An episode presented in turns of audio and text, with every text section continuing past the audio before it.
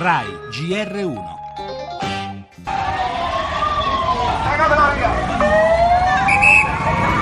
Che è successo? Un attentato.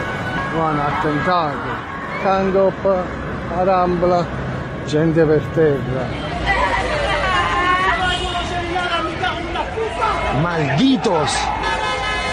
Josué, mon fils, Josué Si tu restes là No puede ser. Lo que ha pasado no puede ser. Yo iba entrando en la plaza de Cataluña y vi una furgoneta venir y se oye gritos, se escucha ¡ay! y después Io stavo camminando con un mio amico, ci siamo trovati travolti proprio a terra. e sono usciti con delle pistole e ci hanno detto di scappare, di scappare dalle Ramblas. C'era gente per terra, la polizia che cercava di soccorrerli. Tanto tanto spavento e soprattutto uno che viene in vacanza e, e si ritrova completamente sommerso dal sangue, perché l'unica cosa che riusciamo a ricordare adesso è tutto questo sangue, tutte queste persone davanti al giornalaio completamente insanguinate.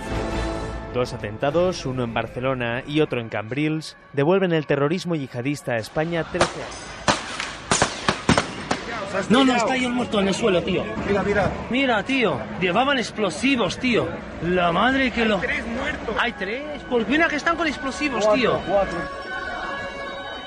E la Spagna, la Catalogna sotto attacco. Buongiorno da Enrica Belli. Ieri dunque la strage di Barcellona sulla Rambla, la via del turismo nella città del turismo per antonomasia, 13 morti, un centinaio di feriti, tantissimi turisti. Ma l'avete sentito, nella notte c'è stato un altro attacco collegato al primo, stavolta a Cambrils, un centinaio di chilometri a sud di Barcellona. Cinque terroristi morti in uno scontro con la polizia avevano addosso cinture esplosive, forse false, timori per i connazionali coinvolti a Barcellona. Si parla in queste ore di una vittima italiana, tre i connazionali feriti, alcune persone hanno chiamato la Farnesina riferendo di parenti irrintracciabili.